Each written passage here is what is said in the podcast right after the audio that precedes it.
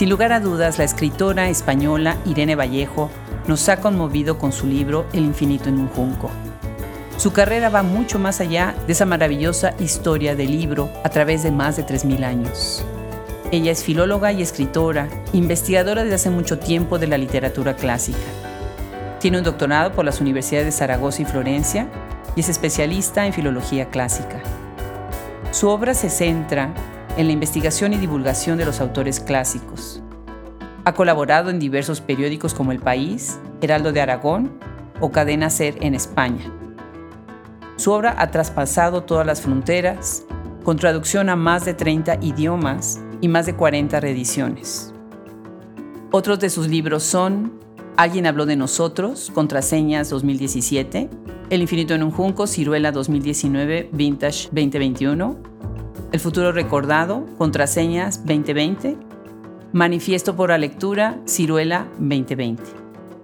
Ha ganado diversos premios por toda su obra, como por ejemplo el Premio Antonio de Sancha 2022 de la Asociación de Editores de Madrid en su vigésima sexta edición por su extraordinaria aportación al conocimiento de la historia del libro y al fomento de la lectura a través de su obra El infinito en un junco.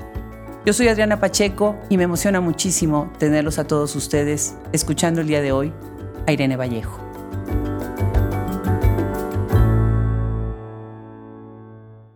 Este es un podcast larga, largamente esperado. No se imaginan con qué emoción estoy recibiendo el día de hoy a Irene Vallejo. Estoy tan agradecida con Penguin Random House que ha abierto esta posibilidad. Y bueno, yo sé que Irene ha estado tan ajetreada estas últimas, ya no puedo decir si semanas, meses o años, pero muchísimas gracias Irene por aceptar esta invitación.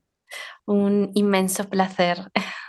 Pues mira, tú no te imaginas, Irene, lo que significa para nosotros recibirte en este micrófono en Estados Unidos porque eres una inspiración para muchos, eso tú lo, creo que ya lo has visto, pero además estás abriendo una posibilidad para mostrar el gran talento que viene de, pues, estas escritoras, investigadoras, investigadores también de habla hispana. Quiero empezar dándote las gracias. Gracias por haber escrito todos estos libros, no nada más El infinito en un junco, sino toda tu obra, por pensar en nosotros que somos lectores y que nos encanta pues todo lo que tiene que ver con la palabra. Y voy a empezar con una pregunta muy grande, enorme. ¿Qué es para ti la literatura, Irene? Bueno, Adriana, yo quisiera corresponder dándoles las gracias a, ustedes, a, Hablemos Escritoras, por la maravillosa labor que están haciendo para crear una red en la que escritoras, críticas, académicas, gestoras culturales, traductoras, podamos conocernos, leernos, descubrirnos, explorarnos.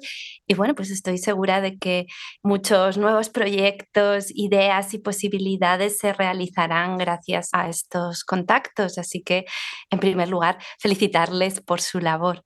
Gracias. Y bueno, la definición de la literatura quizá precisamente pertenece al terreno de, de lo indefinible o de ese tipo de experiencias que son distintas para cada persona que las experimenta quizá tal vez se describe mejor a través de la paradoja, ¿no? Porque la literatura es una actividad solitaria, leemos solas, escribimos solas, pero al mismo tiempo es profundamente colectiva porque nos ponemos en las mentes ajenas, entramos en las pieles de otras personas, exploramos otros mundos, tenemos una experiencia y unas emociones que se parecen mucho a vivir otras vidas, pero eh, solo tenemos que morir una vez, por suerte. y, y bueno, creo que al menos para mí la literatura tiene mucho que ver con quebrar o desafiar los pactos de silencio de la vida, muchas mm. esferas de nuestra experiencia de nuestras emociones más íntimas y más conflictivas, más turbulentas, más ambiguas, los fracasos, las fragilidades, la vulnerabilidad, las escondemos detrás de una fachada y precisamente gracias a la literatura esas fachadas caen y nos mostramos realmente como somos, de manera que acompañamos también la soledad y los miedos de otras personas que podrían, si no, sentirse las únicas que experimentan esas frustraciones o temores o sentimiento de no encajar en el mundo, ¿no? Y por eso creo que la literatura cumple una gran función, no, no sé si una utilidad, pero al menos dota de sentido y hace mm, que nos veamos acompañados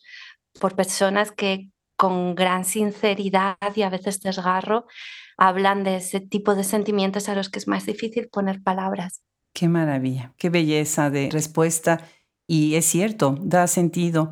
Y muchas veces nos da sentido en nuestra vida y podemos dar sentido a la vida de pues, lo que pasó antes que nosotros, ¿no? Y de ahí es de donde viene seguramente esta pasión que tienes tú por los clásicos, haber estudiado filología clásica, qué interesante. Me hiciste regresar a mis clases de licenciatura, de maestría y de doctorado cuando teníamos que leer estas grandes obras. Yo sé que hay muchos jóvenes hoy, no nada más jóvenes, pero gente interesada en estudiar filología, y algunos han de ser un poco detractores y han de pensar, bueno, la filología, ¿para qué, no? Cuéntanos, ¿por qué? ¿Por qué estudiar filología? ¿Qué les dirías tú a los que sí quieren hacerlo y a los que no quieren hacerlo? Les diría en primer lugar que llevamos muchos, muchos años, digamos que disuadiendo a la gente que quiere estudiar carreras de clásicas o de mm. humanidades o de filologías, ¿no?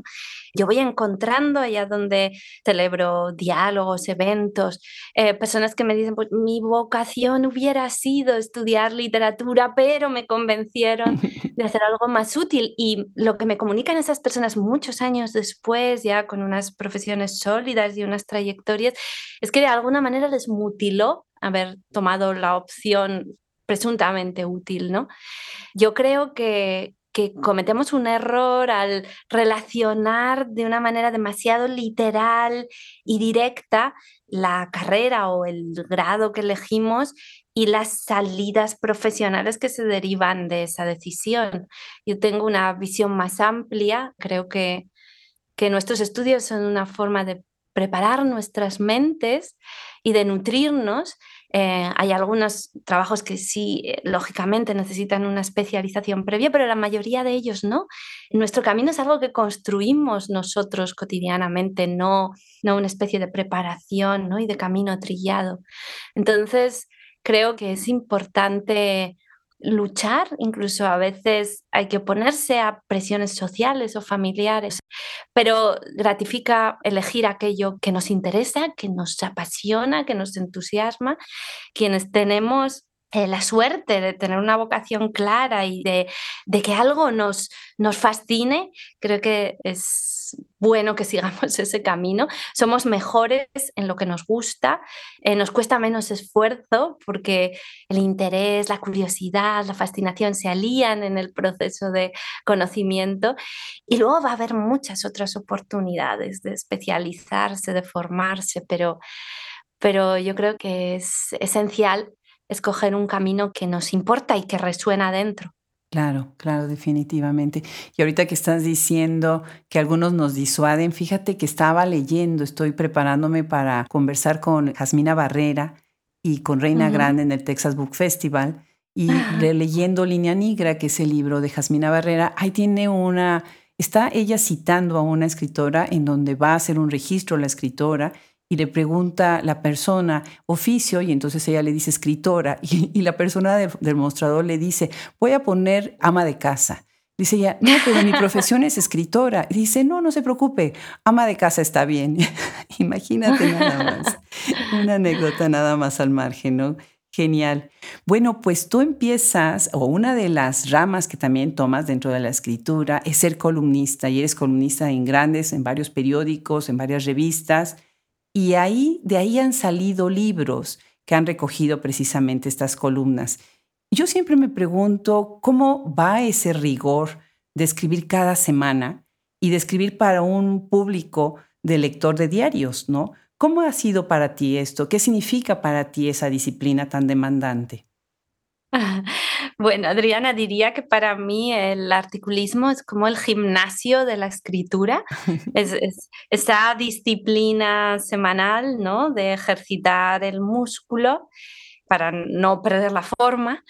Y además también han supuesto una enseñanza, porque el periodismo tiene el desafío de hablar para un público que no puedes acotar ni intuir. Podría ser cualquier tipo de persona quien se acerque a un periódico, ¿no? Así como en la literatura ya puedes presuponer ciertas inquietudes o afinidades, el periodismo te pone en contacto con un público muchísimo más amplio, e imposible de caracterizar de entrada.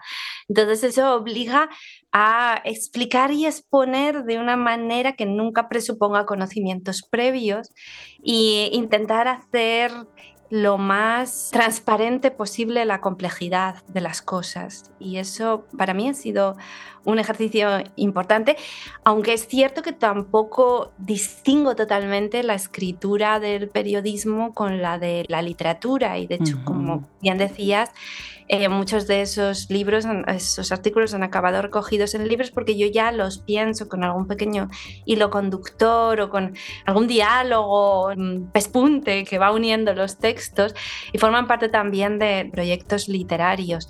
Así que, bueno, es como un, un ejercicio de la brevedad y una forma de ir haciendo libros que son como mosaicos, ¿no? como con pequeñas teselas. Claro.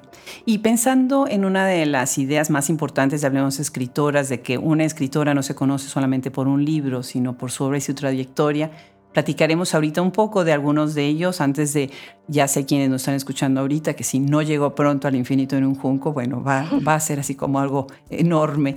Pero antes quisiera que nos cuentes en dónde estás sentada, porque bueno, tú vienes ahora de una actividad exhaustiva, ¿no? ¿Dónde estás? ¿En dónde nos estás escuchando ahorita? Pues estoy hablando desde mi ciudad natal, donde vivo, Zaragoza. Está a medio camino entre Madrid y Barcelona, en el noreste de España, cerca de la frontera con Francia. Y bueno, es una ciudad donde mm, realmente creo que, se está manifestando un cambio. Hasta hace poco tiempo solo se podía escribir o dedicarse una profesionalmente a la literatura en Madrid o Barcelona y en las grandes capitales. Y ahora está surgiendo una literatura ¿no? de lo que podríamos llamar la provincia o la periferia, ¿no? donde otras miradas distintas cuentan también eh, la realidad en lugares diferentes a las grandes capitales, lo cual yo creo que está creando también una variedad y una apertura que no tenía antes nuestra literatura. Vive aquí también, por ejemplo, y trabaja aquí Sergio del Molino, que también es un escritor con el que bueno, tengo especial afinidad y camaradería generacional. Y bueno, pues eh, existe esta vida cultural de las librerías, las bibliotecas, los encuentros, pero a otro ritmo y con otra forma de situarse en la vida que no la de las grandes capitales. Sí, como no, España ha impactado enormemente a nivel mundial la literatura y me encantan las voces, las plumas. El trabajo que se está haciendo tanto de editoriales como institutos, estuvimos ahorita en la Feria del Libro de Nueva York, ah, estuvieron ahí institutos Cervantes que han hecho un trabajo excepcional en Estados Unidos para recuperar. No te imaginas qué, qué emoción me da trabajar con España en general. Gracias. Y también hay que reivindicar esas voces periféricas, como por ejemplo, pues Andrea Abreu desde Canarias, Sara Mesa desde Andalucía, Irene Solá desde Cataluña. Es decir, e, están aflorando um, otros territorios que hasta estos momentos parecía que estaban como excluidos de las ficciones, ¿no? Esa idea de que solo en las grandes capitales y en las metrópolis se podía construir la literatura, cuando la literatura es un quehacer que tiene que ver con la observación, ¿verdad? No, no con el lugar, el lugar geográfico, ¿no? Donde decides residir. Claro, claro que sí. Y esta es la idea de esta enciclopedia y de ir incluyendo estas voces, por ejemplo, los nombres que acabas de mencionar, que en algún momento tendremos el gusto enorme de tenerlos aquí también. Y acabas de mencionar la palabra clave, observar.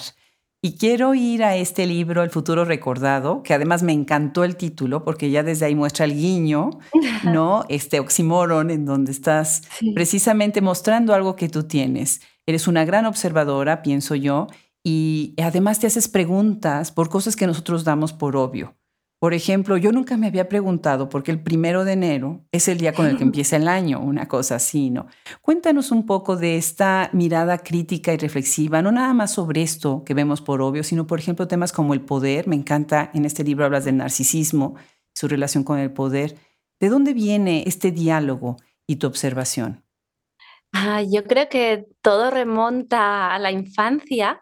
Tuve la suerte de tener unos padres que me estimularon muchísimo, grandísimos lectores los dos, y me contaban cuentos antes de dormir. Mi llegada realmente al mundo de los clásicos y las leyendas grecolatinas no tuvo nada que ver con su condición de, de grandes clásicos y referentes mm. culturales, no, no, sino fue, fueron los relatos que mis padres desplegaron cuando yo era una niña y me fascinaron totalmente por su componente aventurero, imaginativo, ¿no? Yo en lugar de los cuentos de hadas, pues derivé directamente en las leyendas griegas, ¿no? Que además tienen una especie de sinceridad de a veces incluso de brutalidad, ¿no? Al afrontar los grandes conflictos humanos, las zonas oscuras, lo más abrupto de la realidad y aquello por algún motivo me cautivó mucho más que cualquier otro relato. Y desde entonces yo creo que que siempre he mirado el mundo a través de, de, esos símbolos universales, ¿no? esa red de símbolos universales que nos proporcionan los clásicos y que están presentes y que además a lo largo de los siglos hemos utilizado para interpretar la experiencia humana, pues nuestros complejos de Edipo, nuestras caídas son Ícaro, nuestros trabajos son los de Hércules, cuando reivindicamos que, que se entierre a los muertos, estamos recordando la voz de Antígona y bueno, así sucesivamente, ¿no? Y entonces mm, para mí ha sido un ejercicio natural, ¿no? Como mirar con esa perspectiva e intentar siempre recuperar ese asombro infantil que Aristóteles decía que era el origen de la filosofía, ¿no? El pensamiento necesita no huir de esa mirada mecánica, ¿no? Que no repara, que no se fija y buscar siempre la extrañeza incluso ante lo más cotidiano, ¿no? Y, es lo que dice en El infinito en un junco, o, bueno, con su título en inglés, Papyrus, que es a un objeto tan cotidiano y tan asumido como el libro, descubrirlo como una invención extraordinaria cuya historia está llena de aventuras y de peripecias, ¿no? Y así podemos mirar a nuestro alrededor y, recordar y tratar de reconocer lo extraños que somos en muchos de nuestros logros sociales y democráticos, ¿no? que creo que además es la clave para defenderlos y protegerlos, saber que no vienen dados, sino que hubo muchas luchas de nuestros antepasados para ponerlos en pie y que nosotros debemos seguir manteniéndolos. No es algo dado, no, no están seguros, no son una certeza. Claro, definitivamente, no son una certeza. Y bueno, ahora que ya estás entrando lentamente a este tema de haber recogido tanto conocimiento, pues bueno, este libro enorme, El infinito en un junco, de verdad no sabes cómo lo he recomendado, cómo lo voy a regalar de Navidad. Todos mis hijos lo van a tener que leer, no van a tener, lo van a disfrutar leer. Y yo felicito muchísimo a Ciruela por haber hecho la apuesta, porque las editoriales apuestan por los libros, ¿no? y era un libro que podría haber sido árido, sin embargo, tu manera de narrar, y ahorita vamos a platicar sobre esto, para nosotros es una riqueza enorme. Papyrus, al ser traducido al inglés, pues entramos en otro mundo, en otro mercado, ¿no? Y bueno, deja de contarte que cuando salió el libro, me buscó Rita Vircala, que ella es investigadora, escritora medievalista, que está en el podcast, y me dijo, yo quiero hacer una reseña. No soy colaboradora de Hablemos, pero yo quiero hacer una reseña de mi, mi lectura del infinito en un junco. Irene, ya le perdí la cuenta. Más de 45 ediciones, traducido a más de 30 idiomas, un parteaguas en la conversión literaria ¿Cómo fue ese parteaguas en tu vida? ¿Qué fue lo que pasó en tu vida? Porque yo te puedo decir que nos pasó a nosotros, pero ¿qué pasó en la tuya cuando apareció todo esto? Y en primer lugar, muchas gracias a Rita. Escuché esa reseña y fue muy emocionante. Así que eso en primer lugar, porque mm, creo que el libro precisamente ha salido adelante cuando podría haber pasado totalmente desapercibido, gracias precisamente a lectores entusiastas que han hablado, que han escrito, que lo han regalado, como tú, que bueno, que se han hecho casi proselitistas, ¿no? De, la tribu del Junco. Entonces, em, sí, la verdad es que el libro nació en uno de los momentos más duros de mi vida. Eh, acababa de ser madre, había tenido un niño con muchos problemas de salud que tuvo que estar prácticamente hospitalizado el primer año de vida, cuidados intensivos. Y, mm, y entonces yo pensé que para mí se acababa, digamos, el sueño de llegar a, a trabajar profesionalmente como escritora.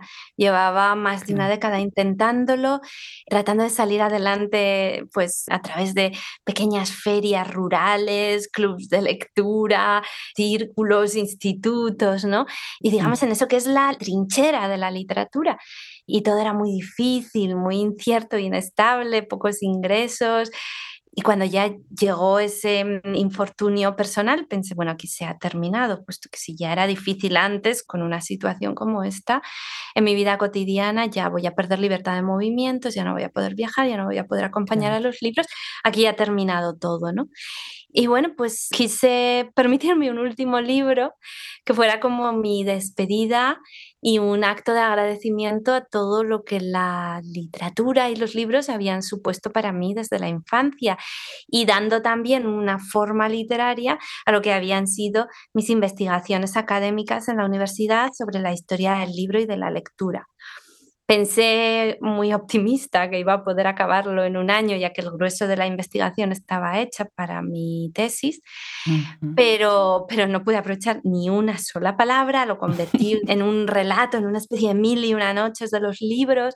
Tuve que repensar la estructura, el lenguaje, la poesía, el humor, ¿no? esos ingredientes que no tenía el texto académico. Y la verdad es que se convirtió para mí en, un refugio, en una especie de tratamiento terapéutico que ya no tenía ni miras de mercado, de ventas, de publicación, sino solamente me estaba salvando mientras yo me ocupaba de mi hijo, pues me liberaba de esa especie de espiral obsesiva de la enfermedad. Y, lo escribía así, en los ratos que me daban el relevo en el hospital y yo volvía a casa, me concentraba y realmente puedo decir que era feliz porque entraba en otro universo y conservaba intacta una parte de mi vida que era tan importante para mí y que el hospital y la enfermedad pues amenazaban con engullir. Y cuando lo terminé, pues acudí a Ciruela realmente con muy pocas expectativas, pensando que un ensayo sobre los libros, que tampoco era un tema extraordinariamente de actualidad y además una reivindicación de las humanidades que en estos momentos parece que se están orillando en todos los currículos académicos y, y, todo el mundo me decía que no era un tema particularmente interesante desde el punto de vista de mercado y sin embargo, pues em, de alguna manera misteriosa, ese libro que la propia editorial Ciruela publicó porque creía en él, pero sin expectativas de venta reales, pues se convirtió en algo que trascendió totalmente, por supuesto, nuestras previsiones o ambiciones y que a mí me ha traído mucha felicidad, ¿no? Ya, ya no a título personal, sino por darme cuenta de que ese grupo de personas que nos decían que se estaban extinguiendo, ¿no? Las que creen en la palabra, en la literatura, en el arte, y que en este mundo mercantilista ya no tenían lugar, pues han sido capaces de salir a la superficie y, bueno, demostrar que están en todas partes, en todos los países y que no somos los últimos de una especie en extinción, ni mucho menos, ¿no? Hay, hay allí fuera unos lectores vibrantes que esperan, que reciben, que responden y que yo creo que son un motivo para la esperanza. Claro, eres como el flautista de Hamelin que nos fue jalando a todos, todos salimos como las ratas salieron, los ratones salieron siguiéndolo, así fuiste tú. Y por otro lado, eres como pienso, hay un escritor en Estados Unidos, Malcolm Gladwell, que tiene este estilo narrativo en Outliers en donde va contando cosas históricas, pero muy aterrizadas con la realidad, ¿no? Y extrayendo el pasado al presente, que eso es uno de los grandes atributos del infinito en un junco. Y bueno, pues yo dentro de mi de formación académica, perdón quienes nos están escuchando, tengo que decir que además del gran valor histórico de la obra, que ahorita hablaremos de eso, qué belleza estética del uso del mm. lenguaje la riqueza poética de las metáforas que utilizas, las imágenes, los paralelismos, o sea, yo puedo sacar una lista kilométrica de todas las notas que saqué de la lectura de tu libro. Escuchen cosas como, por ejemplo, nuestra piel es una página en blanco, o dices, al abandonar la oralidad, el lenguaje experimentó cambios arquitectónicos. Me encanta esa imagen, ¿no? Eh, el brote de la locura apasionada los libros abiertos boca arriba como tejados a dos aguas en busca de una casa que cobijar. Bellísimo, bellísimo.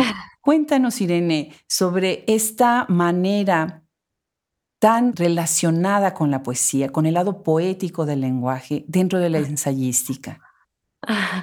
Bueno, yo, realmente, em, Adriana, quería explorar los territorios fronterizos entre la ficción y la no ficción. Evidentemente, todos los datos, todas las hipótesis, toda la construcción teórica está basada en una investigación, pero la forma de comunicarla tiene mucho que ver con las herramientas que, a mí me ha enseñado la ficción, la escritura de novelas y de literatura infantil y juvenil. Entonces, quizá eh, lo podría definir como una rebelión. Porque cuando yo estaba escribiendo mi tesis, mi profesor, mi director, constantemente me podaba de los textos las metáforas, porque decía que eso no era lenguaje científico. y, y, entonces me decían, no escribas con prosa ensayística, no escribas con prosa ensayística. Creo que aquello quedó dentro de mí, ¿no? Como una especie de necesidad de ahora sí voy a escribir un libro con prosa ensayística y además voy a ir más lejos todavía y lo voy a hibridar con la ficción y voy a empezar con esos caballeros, ¿no? Que van buscando algo cazadores de una presa valiosísima, ¿no? Y que casi parecen un comienzo de novela de suspense o de aventuras. sí, porque yo creo que que la belleza y en general la narración son vehículos muy poderosos para el aprendizaje y de hecho la humanidad ha transmitido el conocimiento durante siglos y siglos, toda la larguísima etapa de la oralidad, por supuesto, pero más adelante incluso ¿no? las sociedades humanas se han transmitido su memoria, sus recuerdos familiares, sus conocimientos, su sabiduría, su experiencia, sus ideas morales, su mirada sobre el mundo a través de relatos.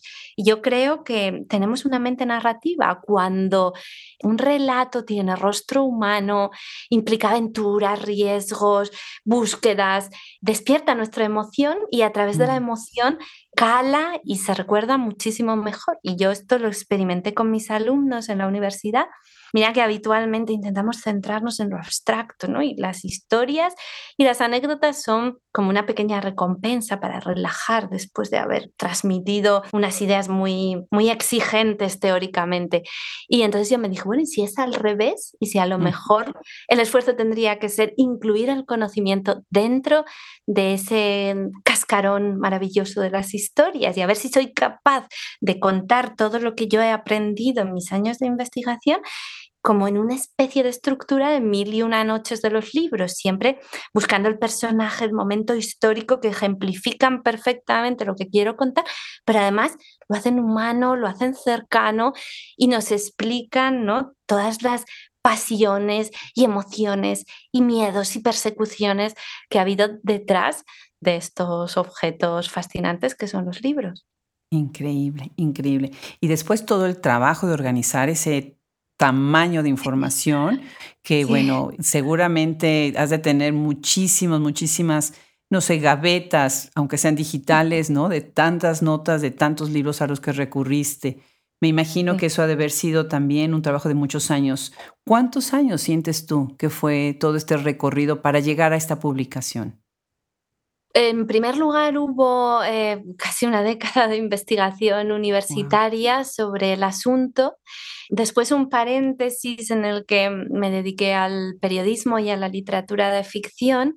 Y años después, ya con otra perspectiva vital, incluso un cierto distanciamiento de la academia, pues decidí reanudar el proyecto, pero desde otra óptica y desde otras desde otros desafíos, ¿no? Y entonces fueron otros cuatro años de escritura, muy intensa, aunque en, esas condiciones que antes contaba, ¿no? Cuidando de mi hijo y en ese mundo de los hospitales y de los cuidados. Y después un año más trabajando con mi editor para pulirlo, incluso retirar una parte y centrarlo más en el mundo antiguo. Al final, muchas veces me dicen, ha quedado como muy eurocéntrico y basado en Grecia y Roma. Y había una tercera parte que se abría un poco más al mundo, ¿no?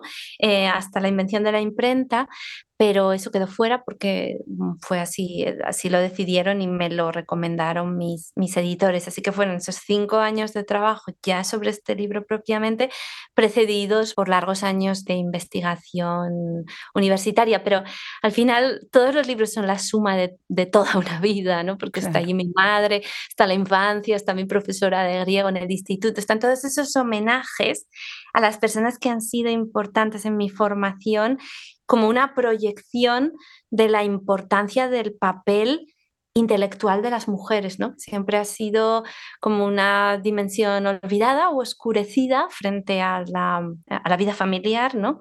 Y yo me esforcé mucho en mis años universitarios para encontrar los testimonios de esas mujeres que las hubo, filósofas, oradoras, poetas, dramaturgas, maestras, profesoras, ¿no? incluso eh, las, que escribieron discursos políticos y estuvieron cerca de, donde discurría el poder. Y, y, la gran sorpresa que para mí significó descubrir que la primera persona que firma con nombre propio un texto en la historia de la humanidad que sepamos es una mujer. Increíble. Increíble. Me encanta que cambias a ese tema porque es precisamente la siguiente pregunta y me gusta muchísimo cómo lo dices porque es todo un trabajo de exploración para rescatar esos nombres que quedaron desaparecidos, ¿no? Y sí dices, 1500 años antes de Homero, en Eduana, poeta y sacerdotisa, es el primer autor que firma un texto. Y los invito a quienes están escuchando, cuando lean el libro, presten atención muy, muy especial a cómo es el surgimiento, este surgimiento de la figura del autor que es muy interesante cómo Irene lo está abordando. Y por otro lado, haces el homenaje a tu madre, tú misma que fuiste madre, y eso es increíble que hables. Ahora hay una gran eh, corriente de escritoras hablando sobre la maternidad. Me encanta que este tema sale de nuevo. Y también nos hablas de esta ausencia de los nombres, pero la ausencia de los nombres va de la mano con el silencio impuesto a las mujeres. Y me quedé muy impresionada de la cita que haces de Telémaco, en donde está diciendo la palabra debe ser cosa de hombres. Cuéntanos un poco y ya vamos poco a poco cerrando, tristemente, esta conversación que podría durar como 10 horas más. Cuéntanos un poco sobre este legado que sientes tú, que estás dejando a jóvenes lectoras, porque jóvenes grandes y chicas, porque todas somos jóvenes en espíritu, ¿verdad? Pero creo que vas a marcar de alguna manera pues estas lectoras, ¿no? Para mí era muy importante porque durante mis años de universidad me presentaron un paisaje en el que no había prácticamente mujeres, solo la poetisa Safo era la única, la poeta, que se mencionaba dentro de un canon totalmente constituido por hombres, ¿no? Y yo siempre me preguntaba, ¿realmente las mujeres no habían escrito? cuáles eran los motivos, dónde estaban, qué hacían. Cuando hablamos de lectores, ¿incluimos a las mujeres o las dejamos fuera? Yo me hacía muchas preguntas, ¿no? Y, y bueno, pues eh, decidí releer las fuentes cuestionándolas precisamente sobre este aspecto, ¿no? Obsesionada por saber dónde estaban las mujeres en el mundo intelectual de la antigüedad, que como sabemos, pues era particularmente hostil a la creación femenina. ¿no? Y de lo que me di cuenta es de que al final la palabra es una cuestión de poder, evidentemente, y mm, en el momento en el que se inventa la escritura, que es bueno, pues ese gran hallazgo, ¿no? La nueva tecnología la custodian ferozmente los poderosos, los privilegiados, las élites que se definen como aquellos que han accedido a ese poder que da la palabra escrita. Y el mundo de la oralidad se convierte en un mundo eminentemente femenino. Las mujeres que no pueden aprender a escribir, que no pueden dejar testimonio de sus textos, de sus poemas, de sus canciones, de sus historias, y se tienen que conformar con hacerlo en el ámbito privado, familiar, ¿no? Porque, por otro lado, las mujeres siempre tradicionalmente han enseñado a hablar a los hijos, por eso decimos lengua materna, ¿no? Es la lengua de la madre, la lengua que nos viene de quien nos cría y nos educa en los primeros años.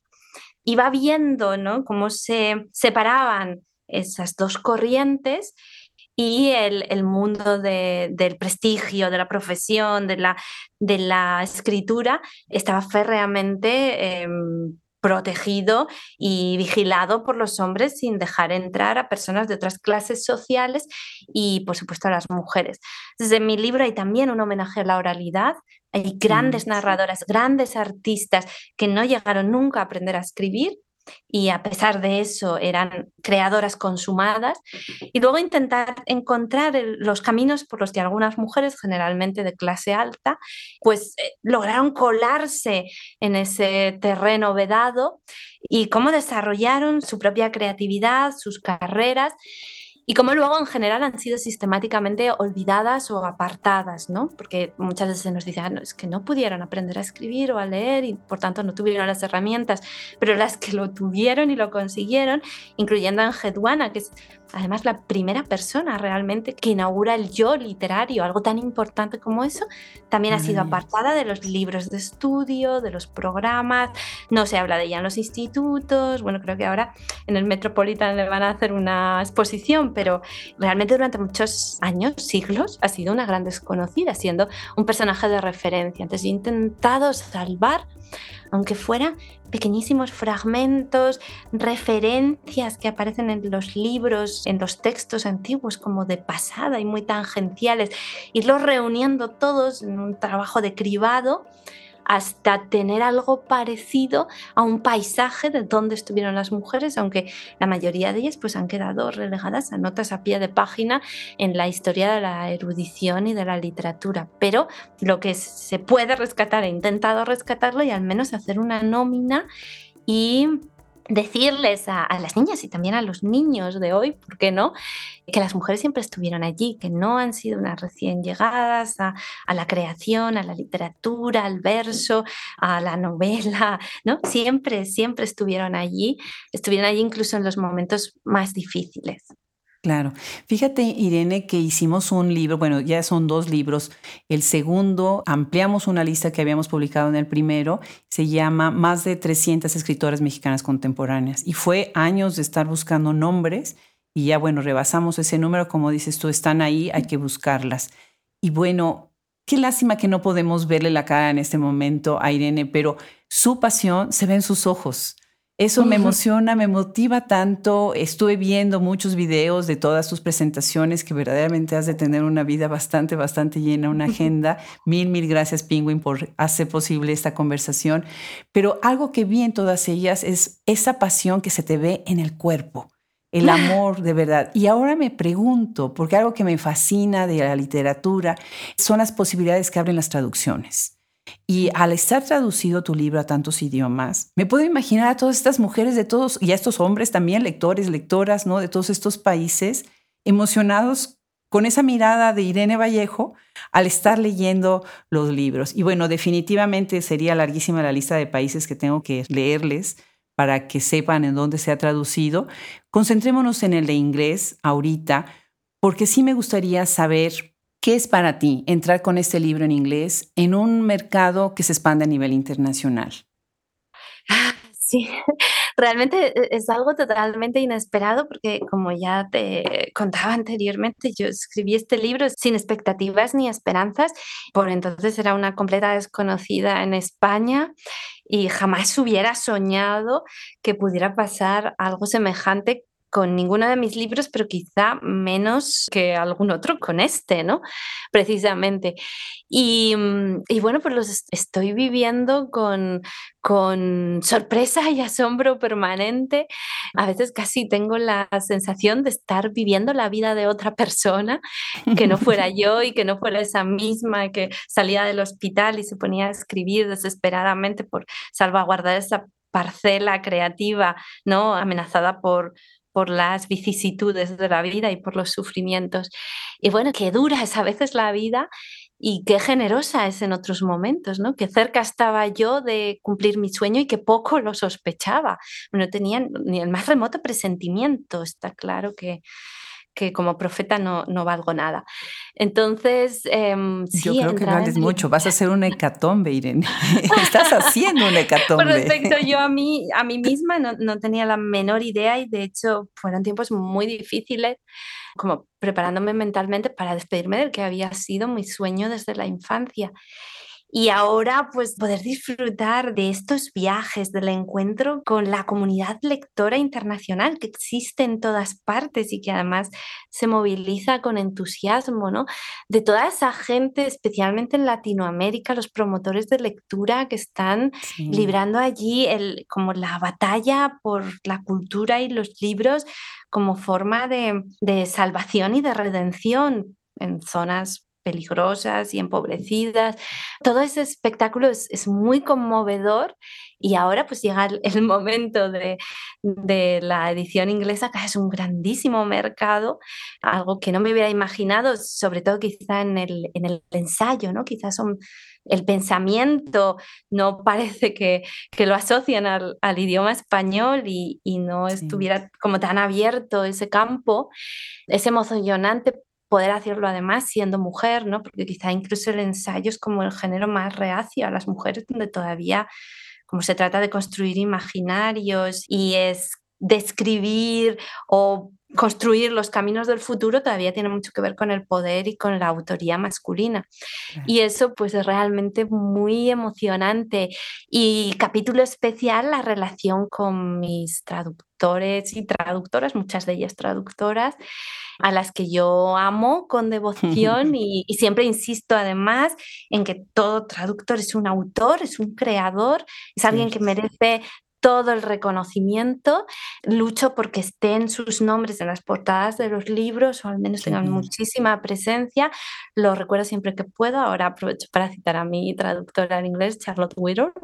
Y además creo que merecen un aplauso, que recordemos sus nombres, que seamos conscientes de toda la deuda que tenemos, porque si no hubiéramos podido leer más que los libros escritos en las lenguas que conocemos, nuestras vidas serían claramente muchísimo más pobres. Entonces, el infinito en un junco, Papyrus, es también un homenaje a la traducción, ¿no? Cómo ha transformado nuestro mundo, cómo lo ha ensanchado, cómo lo ha hecho mucho más fértil y creativo.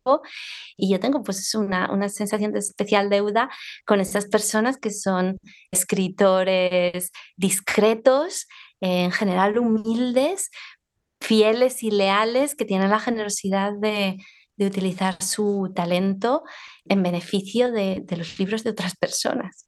Claro, claro, qué bonito lo que estás diciendo. En nosotros tenemos un especial cariño, respeto y admiración por los traductores y qué bueno que lo dices así. Y en el caso de la versión en español, tú no sabes, nosotros dentro de Estados Unidos también estamos en una guerra, en una lucha continua. Los que difundimos la literatura en español en Estados Unidos estamos continuamente buscando maneras para poder llegar a más lectores, porque aunque se habla de los 41 millones de hispanohablantes en Estados Unidos, como yo digo en las conferencias que doy, no son 41 millones de hispanolectores. Entonces, tu libro nos ayuda muchísimo, que, by the way, está en nuestra tienda Shop Escritoras, para que quienes lo quieran leer en español, que es una edición hermosísima estamos, o sea, con esta arma tuya, con esta herramienta que nos estás dando, diciendo, vean, vean nada más el gran talento que hay. Y bueno, hay que leer en el idioma que sea, pero yo como hablo español, como leo en español, pues lo he gozado en español, ¿verdad? Bueno, pues la última pregunta de despedida, porque has hablado tanto de tu hijo, a quien, bueno, le mandamos un abrazo, qué bueno que se recuperó, y a tu familia que ha sido un apoyo para ti en general. Sí escribes cuentos para niños. Cerremos con esta pregunta. ¿Qué, ¿Qué es para ti escribir cuentos para niños? El primer cuento que escribí, a decir verdad, pues era mi forma de recibir en el mundo a mi hijo. Eh, yo pensé, ¿qué regalo le puedo hacer? Pues lo que creo que se me da mejor es escribir y entonces escribí un cuento ilustrado para él. Luego su nacimiento no fue en las circunstancias que hubiéramos esperado, pero ya estaba guardando para él esa historia que ya lo tenía de alguna manera como protagonista, ¿no? Yo vuelvo con la literatura infantil y juvenil como a las raíces de mi pasión por, por, los libros y la literatura, porque yo fui ya una lectora desde la mismísima infancia, incluso antes de, de saber leer a través de los cuentos de mis padres. Y he amado siempre esos relatos, ¿no? Donde se forja quizá la imaginación en esos años cruciales donde nuestra, modelamos nuestra mirada sobre el mundo. Pero hay algo que me gusta especialmente de la literatura infantil y juvenil, es como la ausencia de pretensiones, que producen una especie de relajación al escribir, ¿no? en general no, no, se hacen grandes promociones, está como fuera de los circuitos y al mismo tiempo necesita la comunicación con los niños, el uso del sentido del humor, de la ironía, ¿no? La capacidad de, como de quitarte importancia a ti mismo, de reivindicar ese aspecto lúdico que yo tanto he gozado eh, como lectora y que ahora es como un desafío para ser capaz de construir esa voz, que es la voz de alguien que invita a, los niños, a las niñas a jugar, ¿no? Y los, el arte al final nace como juego, tiene ese aspecto lúdico y al mismo tiempo muy exigente, porque yo creo que para los niños hay que elegir lo mejor, ¿no? La calidad de los cuentos cuenta y hay que pensar en ellos como, y en ellas como lectores inteligentísimos que saben distinguir, que tienen su propio criterio y que además están en ese momento de cruzar el umbral hacia, bueno, pues futuros caminos y perspectivas lectoras. Entonces, es algo hermoso y cuando por primera vez como pones a prueba un cuento contándoselo a un niño es, es emocionante porque ellos son tan sinceros en sus reflexiones y, y es, eh, sí, es como más relajado y al mismo tiempo te mm, hace reencontrarte con la propia infancia lectora. Y para mí tener a mi hijo ha sido la oportunidad de releer libros infantiles, que hay ahora libros infantiles absolutamente maravillosos, ingeniosísimos, muy bien editados, mejor que cuando yo era niña. Y descubrir que al final los libros infantiles son libros que también leen los niños, pero por supuesto para los adultos son, son un universo fascinante.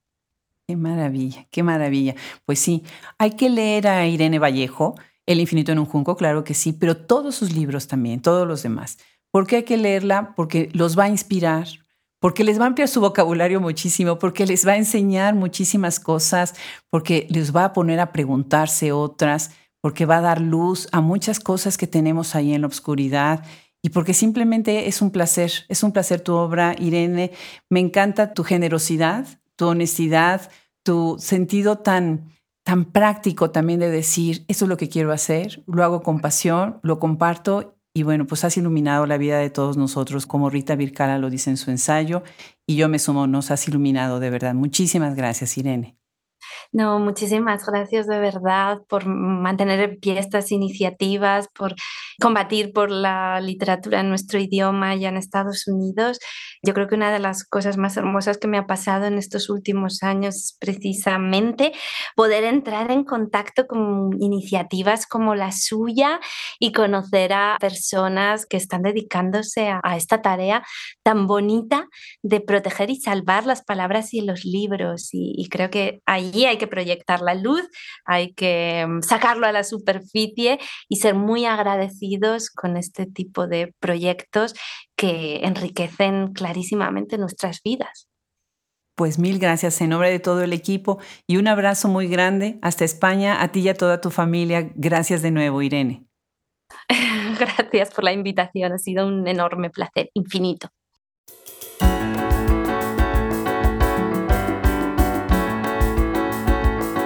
Absolutamente maravillosa esta conversación con Irene Vallejo.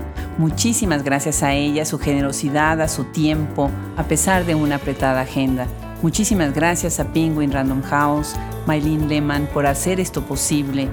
Muchísimas gracias a todos ustedes que nos siguen, que nos apoyan en este proyecto y en todo lo que hacemos. No dejen de ir a nuestra tienda Shop Escritoras, compren el libro de Irene Vallejo, cómprenlo, léanlo, disfrútenlo.